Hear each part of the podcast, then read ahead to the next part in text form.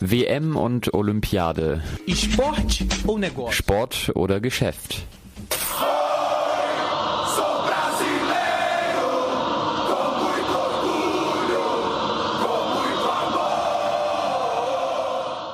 Glaube, es klang schon durch. Das sind die Rufe der brasilianischen Fans in den Stadien, die sehr stolz auf ihre Nationalität sind. Aber wer sind diese brasilianischen Fußballfans, die während der Männer-WM in die Stadien gehen? Diese haben bereits Skandälchen mit Beschimpfungen der Präsidentin Dilma gemacht und mit Buhrufen bei der chilenischen Nationalhymne. Außerdem haben sie sich unfähig gezeigt, die brasilianische Nationalmannschaft in schwierigen Momenten anzuspornen.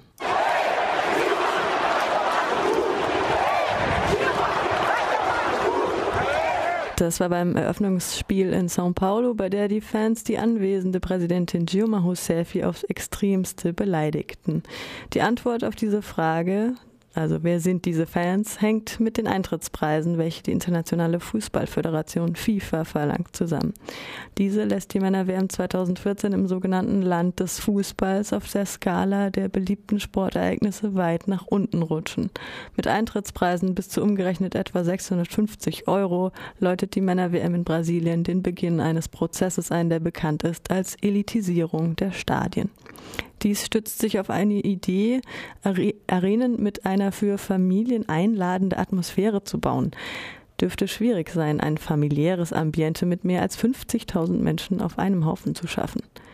Gustavo Coelho ist Doktorand der Erziehung und forscht zum Verhalten von Fans und der Elitisierung der Stadien während der Männer-WM in der staatlichen Universität von Rio de Janeiro, UERJ. Für ihn ist das Stadion ein Ort, der geschaffen wurde, um einen lockeren Stil zu erweitern. Dabei sind gewaltsame Episoden Teil des Ganzen. Er hebt die, auch die Unterscheidung zwischen der Behandlung von politischen Demonstrationen hervor. A arquitetura do estádio é uma dessas arquiteturas, uma dessas formas que a humanidade criou, que outras formas seriam.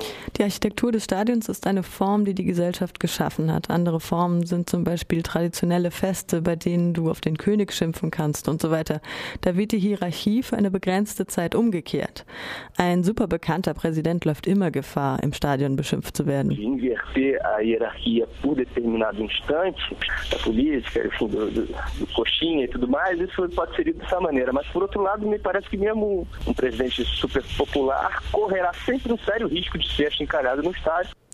In einem gewaltvollen Ambiente betritt die weiße brasilianische Elite ein Klima der Demonstrationen und bringt den Protest auf die Sitzplatzreihen der Stadien. Aber ist das alles wirklich Protest oder einfach ein Mangel an Respekt? Voll mit Regeln in Bezug auf verschiedene Aspekte, inklusive dem Punkt, in die nationale Souveränität einzugreifen, hat die FIFA sich sehr locker gezeigt bei der Frage, was im Stadion gesungen werden kann.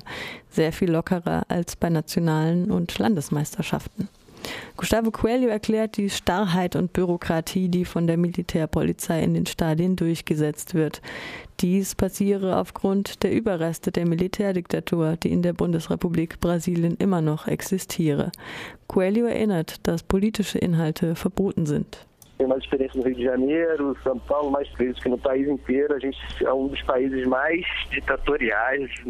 Unsere Erfahrungen in São Paulo und Rio de Janeiro, aber auch im ganzen Land zeigen, dass Brasilien einer der diktatorischsten Staaten ist in Bezug auf das, was in den Sitzreihen gesungen werden kann. Jedwede politische Demonstration, die FIFA ist lockerer als unsere eigene Militärpolizei. Hier geht es nicht um eine formale Frage des Fanverhaltens. Das ist eine richtige Diktatur. Wir dürfen nicht das frei ausdrücken, was uns die Meinungsfreiheit eigentlich garantiert. Gemäß Coelho ist das nicht erst seit Beginn der Männer-WM in diesem Jahr so. Anders als in anderen Ländern wird ein politischer Inhalt verboten, selbst wenn die Kritik von der eigenen Nationalmannschaft geäußert wird. Das sei eine der vielen Widersprüche der FIFA. Eine Erhebung unter den Leuten, die sich die Eintrittspreise in den Stadien leisten können, zeigt, was allgemein vermutet worden war. Die Mehrheit erklärt sich als weiß und zugehörig zur oberen oder mittleren Mittelschicht. Die Elitisierung des Fußballs ist besorgniserregend und wir wissen nicht, nicht, was nach der Männer-WM 2014 kommt. Währenddessen scheint es aber so, dass die Proteste auf der Straße und bei den Festen viel brasilianischer sind als der Sport an sich. Und noch eine weitere Nachricht, ebenso von der unabhängigen Nachrichtenagentur Pulsar Brasil in Rio de Janeiro. Repressives Gesetz durchgewunken. Am Morgen des vergangenen Freitag, den 4. Juli, verabschiedeten die Abgeordneten in São Paulo in einer außerordentlichen Sitzung den Gesetzesentwurf, der das Recht auf Proteste einschränkt. Der Entwurf verbietet den Gebrauch von Masken bei Protesten und bestimmt die Erfordernis einer vorhergehenden Ankündigung bei Militär und Zivilpolizei. Polizei. Der Text verbietet auch das Bei tragen von Objekten, die von der Polizei als Waffen eingestuft werden könnten. Laut der Menschenrechtsorganisation Connectors kommt dieser Angriff der Abgeordneten in der gleichen Woche, in der sechs Protestierende, zwei Anwälte eingeschlossen, während einer friedlichen Demonstration inhaftiert wurden.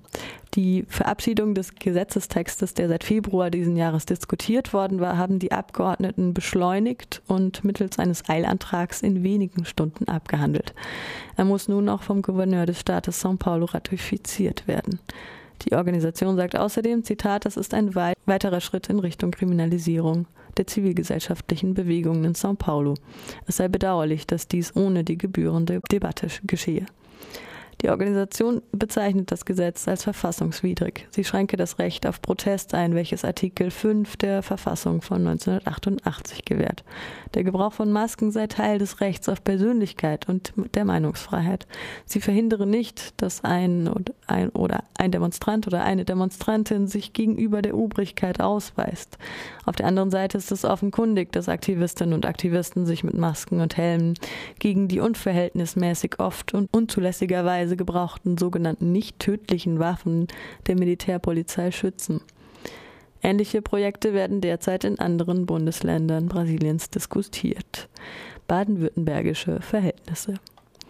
Soweit zu den Fußballnachrichten von Pulsar Brasil in Rio de Janeiro, der unabhängigen Nachrichtenagentur.